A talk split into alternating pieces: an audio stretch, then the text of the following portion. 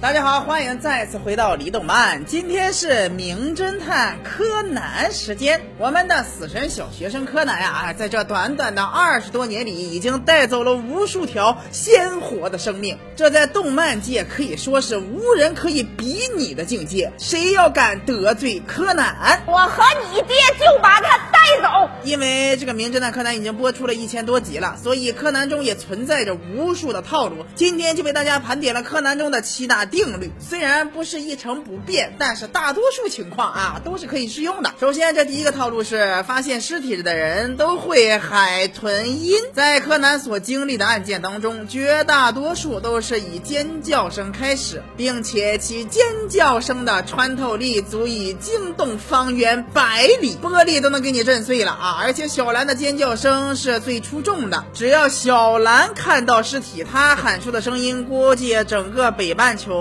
都能听到。这第二个定律就是没有任何人比柯南和小五郎跑得快。每次就算案发现场距离柯南和小五郎有十万八千里啊，他们都会一个跟头直接翻到现场。就算闪电侠也不一定能跑过他俩的速度。之后呢，小五郎会让别人叫救护车和警车，然后柯南会说啊，不用再叫救护车了啊，人已经走远了。第三个定律，凶手都是影帝，在绝大部分的案件中，凶手犯案之后往往。都不会开溜啊，而是留在现场各种风骚演技。那凶手那表演力演的感觉，不给他颁发个小金人啊，都对不起他那杀的那个人了。虽然最后都会被识破，但是他们最终啊都坚信自己是影帝。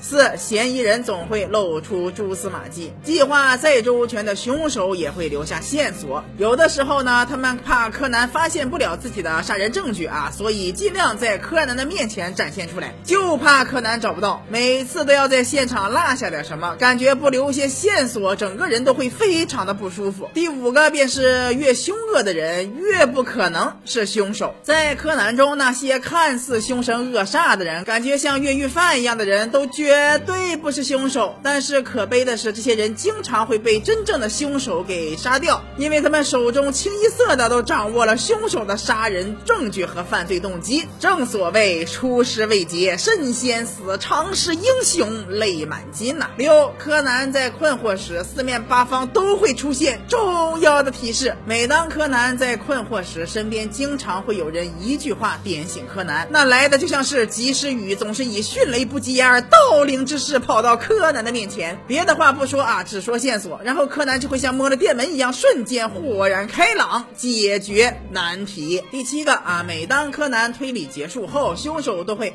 坦白从宽，看抗。拒从严。每当柯南指认出凶手盘点出的证据的时候，凶手则会主动配合，说出自己的犯罪过程，并且连同自己的七大姑八大姨的犯案证据全部都给拿出来。这便是柯南中最迷的一项设定：杀人的时候雷厉风行，坦白的时候毫不犹豫。柯南中的这七个套路，不知道大家有没有发现？如果大家还知道柯南中隐藏着什么大家都所知道的套路的话，可以在下方留言。喜欢李动漫的话，可以关注我们的节目，我们。每天都会更新，不要错过精彩内容。咱们下期再见。